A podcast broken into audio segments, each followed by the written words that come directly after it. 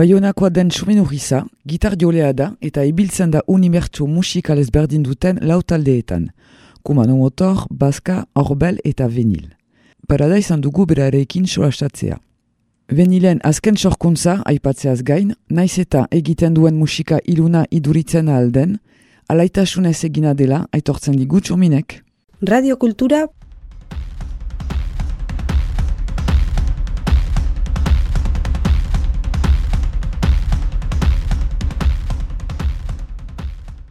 eus.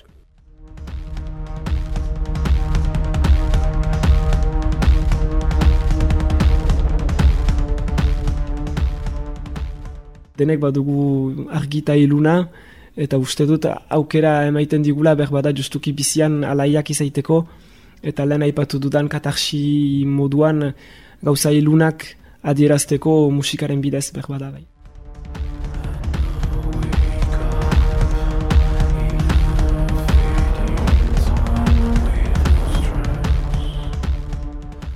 Egun hon, ni txomen urri naiz, hogeita ama lau urte ditut eta bai honan bizi naiz. Itultzailea naiz, ofizioz, eta musikaria naiz, baina horrek ez duit dirurik emaiten, beraz plazeraren dako da.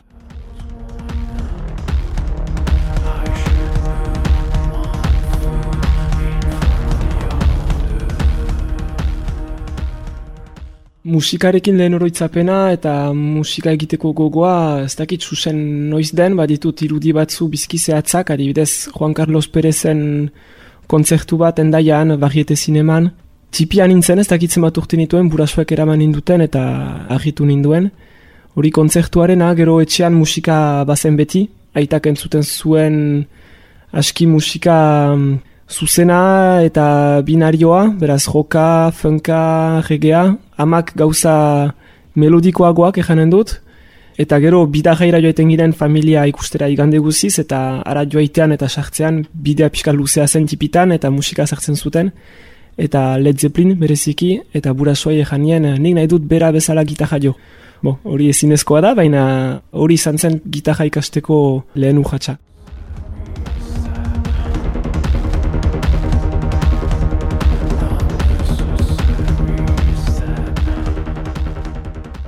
Lanetik egina elkartean ikasi dut, endaiako musika elkarte batean, eta beraz ez bat ere konservatorioaren bidetik. Bo, entxatzen dira beti irakasleak esplikatzen nola funtzionatzen duen, beraz gamak eta akordeak eta nota segidak, baina bo, txipia zirelarik ezaitu baitez bada interesatzen, nahi duzu jo bere eta beraz bide hortatik aski bide zuzenetik eta ez bat ere solfegioaren bidetik.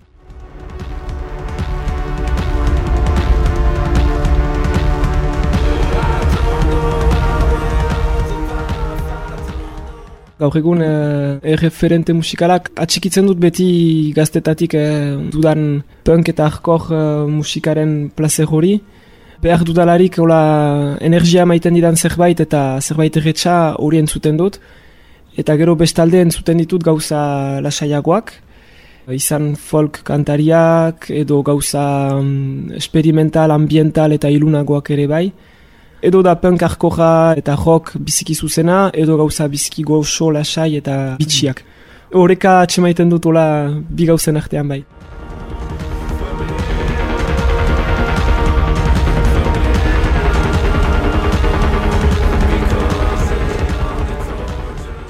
Gaur egun lau taldeetan ari naiz, Orbel taldean, Baska taldean, Kumano Motor eta Venil taldeetan. Justuki maiten dit horreka lehen aipatzen nuen entzuten dudan gauzat ezberdinen arteko horreka hori eta lau talde izanki bakoitzarekin bide bat hartzeko aukera emaiten dit.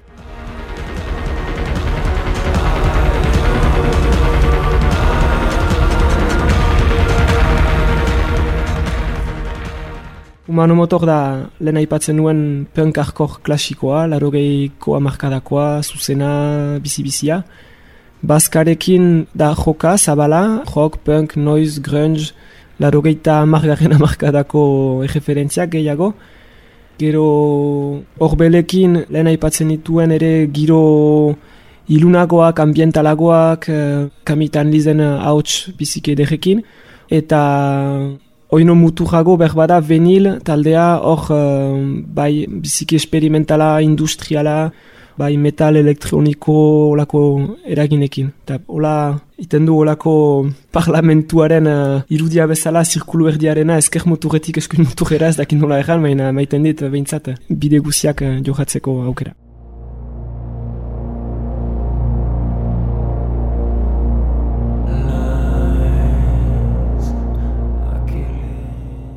Kontzienteki plazera eta bizitzan ditudan kezka, aserrea eta horiek denak adierazteko aukera maiten dit, eszenak. Katarsi bat da, libratzen naiz, eta inkontzienteki lagun batek erraiten zidan neri eta beste bat zuei, berbada ere argi pean izaitearen plazera, jendeak ikustearen plazera, baina hori seguraski inkontzientea da, ez nau bat ere horrek eramaiten estena gainera, bezik eta bai, libratzearen behar horrek.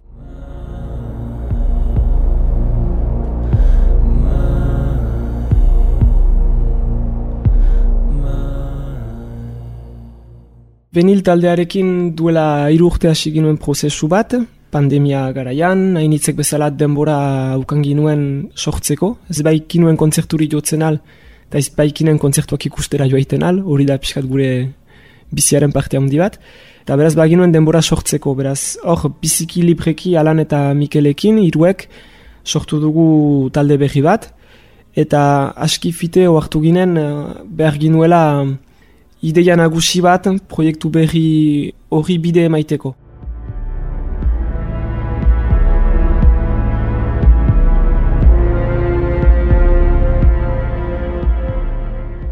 Erabaki ginuen doluaren gaia aipatzea.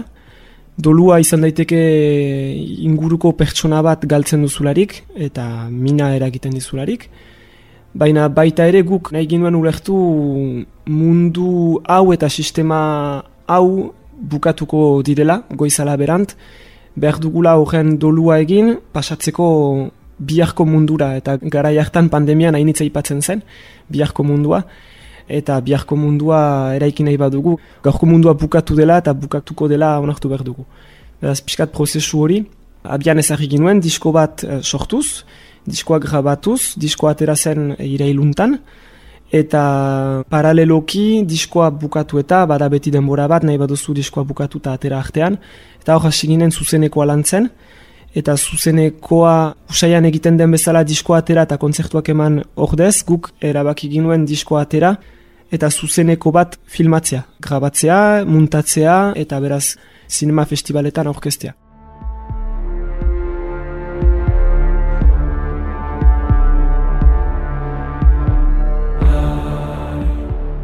Bai diskoak eta bai filmak izena dute My Fears Are Not Strong Enough to Save Me. Ez nire mhm. beldurak ez dira nahiko indartsuak edo azkajak ni salbatzeko, bon, doluaren uh, kontzeptuaren inguruan. Eta um, bai diskoan eta bai zuzenekoan nahi izan dugu transmititu dolua bizitzen duzularik, pasatzen dituzun fase desberdinak, beraz bada zerbaiten bukaeraren jakinarazpena, berri hori hartzea, eta horrek eragiten dizun txokea, nunbait.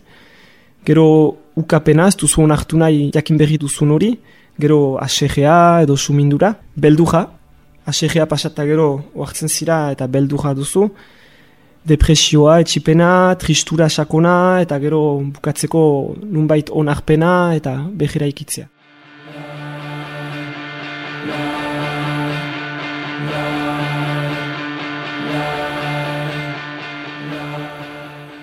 Musika sortzeko biziki bide egokia zen, kantu bakoitza eta kantu bakoitzaren zati bakoitza sentipen emozioari lotu nahi izan diogu. Eta biztan da, horrek biziki cinematografikoa da, nunbait biziki irudiai lotua eta emozioai. Eta horrek emaiten zigun bidea film moduko bat egiteko. Azkenean da, zuzeneko emanaldia, kestu eh, sozietateak grabatua, azkainen dena, eta beraz, kamera initzekin, eta hor kriston muntaketa lana egin dute, eszenografia landu dugu, argiak, eta kantu artean eta kantuetan ere gehitu ditugu kanpoko irudi batzu, eta horrekin film moduko bat sortu dugu.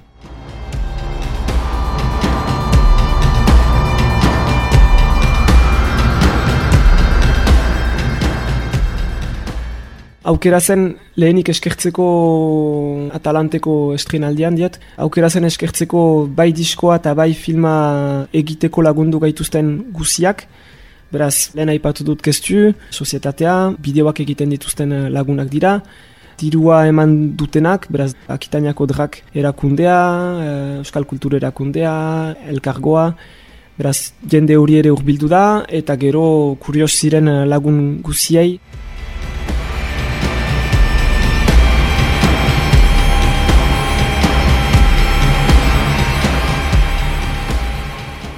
Bide bikaina zen unbait diskoa entzunarazteko ere zen eta diskoak ateratzen dira egunero mila, guk ere entzuten ditugu eta batzutan ez ditugu entzuten edo entzuten ditugu biziki fite mm. eta harinki.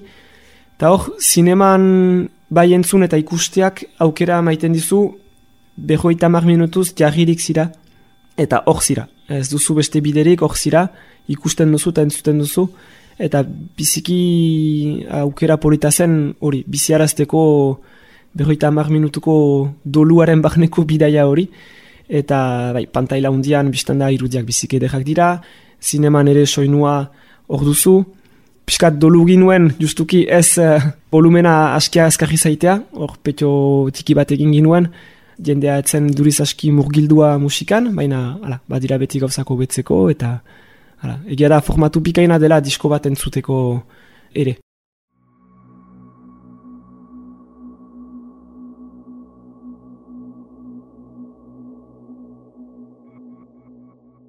Irudiak importantak dira eta um, entxatzen gira baita alde honetan eta beste talde batzutan irudia zaintzea ez da baita ezpada produktu bat saltzeko ikuspegi komertzialetik baizik eta azkenean musika mota bat egiten dugu eta musika laguntzeko bestitzen zira manera batez, argiak lantzen dituzu manera batez, eszena gainean kokatzen zira manera batez eta mugitzen ere manera batez. Eta gara bai venilen eta bai horbelen hori dena biziki landua dela eta filman agertzen da ikusten da.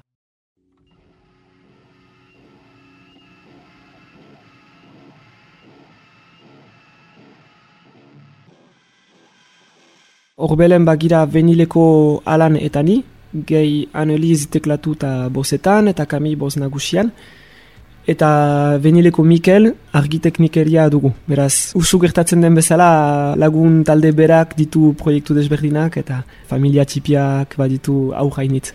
Eta disko berri ateratzen dugu ere horbelekin lurrezea izena du, bigarren disko luzea da, eta um, venilen diskoa eta horbelen diskoa grabatu ditugu biak Lavalilian, Frantzian, Paris eta Ren artean, kokatzeko. Amorri soberekin, amorri sobe da gure aspaldiko lagun bat. Eta interesgarri da, azkenean venilen diskoa eta horbelen diskoa rekin prozesu berdina segitu dugulako. Guk etxean eta lokalean eh, landu ditugu, hainitz ordinagailutik grabatu. Base ritmikoak eta sintetizadoreak eta hola ordinagailuan genituen. Eta gauza organikoak, gitarrak, harmonioma eta hautsak eta beste gauza batzu, gainetik grabatu.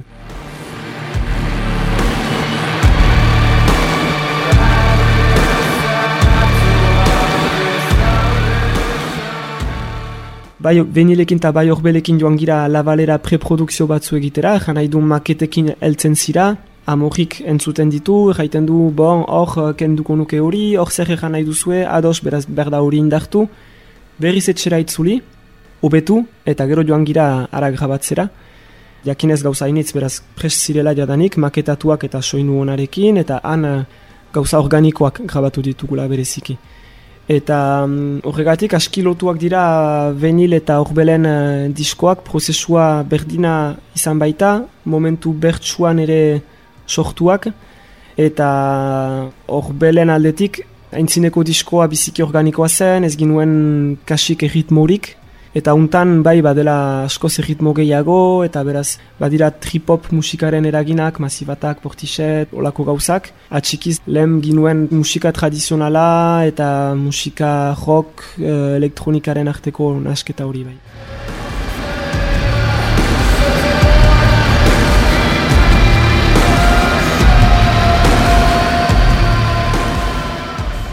Benilekin inglesez kantatzen dugu, galdera pausatu genioan gure buruari, Euskaraz egin edo inglesez, baitugu biztan da ahangura eta kezka Euskararena, hizkuntzarena. Iduritzen baitzaigu ere Euskaraz kantatzeak baduela importantzia, beraz autu kontziente bat izaiten nahi ginuen, eta alanek du kantatzen gehien bat, ulertzen du biziki ongi, hitz kiskun kaskun, eta berak erraiten zigun argiki askoz erosoago izan entzela ingelesez idatzi eta kantatuz, eta momentu batean ez da bortxatu behar ere, eta beraz hola atera da.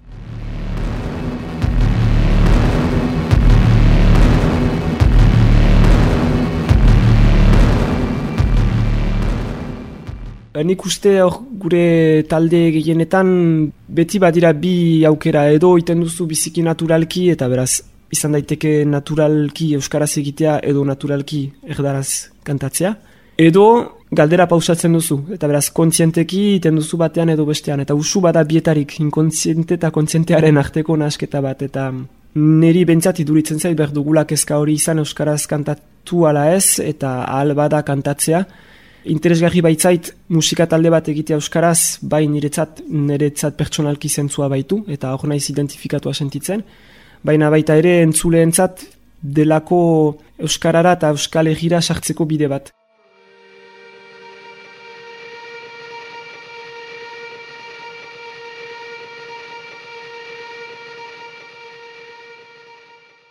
Aldiberan horbel eta venil dira ala ere nahiko musika bereziak, eta interesgarria da ere olako musikak euskaraz egitea, ate batzu irekitzen alditu, eta naiz eta gaur egun egiten diren estilo guziak euskaraz, ez da arazorik, ez gira deus berri egiten ari, baina piskat uh, pusatzen uh, muga horiek alba da, eta euskaraz den dena egin daitekela ez dugu frogatu behar, baina bintzat, uh, bai, gero beste talde batzuek ere nahi baituzte gu bezalako musika bitxiak egin euskaraz, interesgarri izaten alda bai.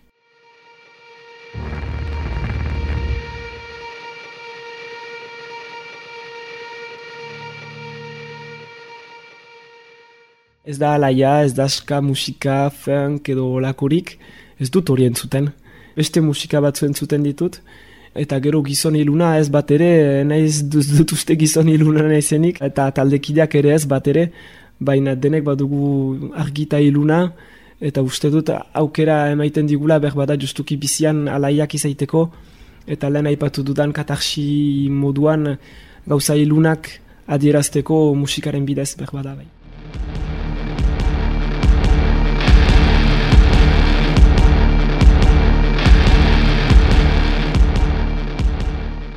Lanpetua naiz, lau talde, lana, familia, beste gauza batzu ere bai. Usaian, bo, lau talde hainiz da, baina usaian taldeen artean bat aktiboa delarik bestea pausan da.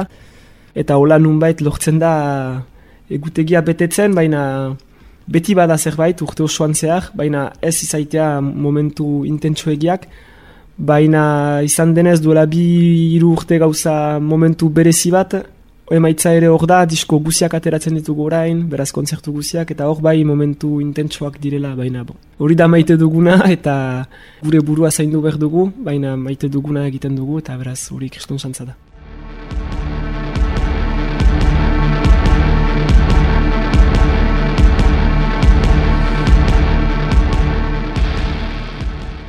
Radio